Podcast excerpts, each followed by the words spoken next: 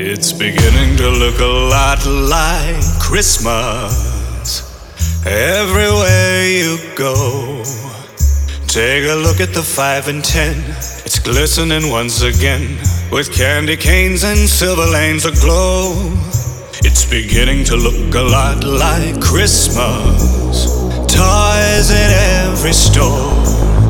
But the prettiest sight to see is the holly that will be on your own front.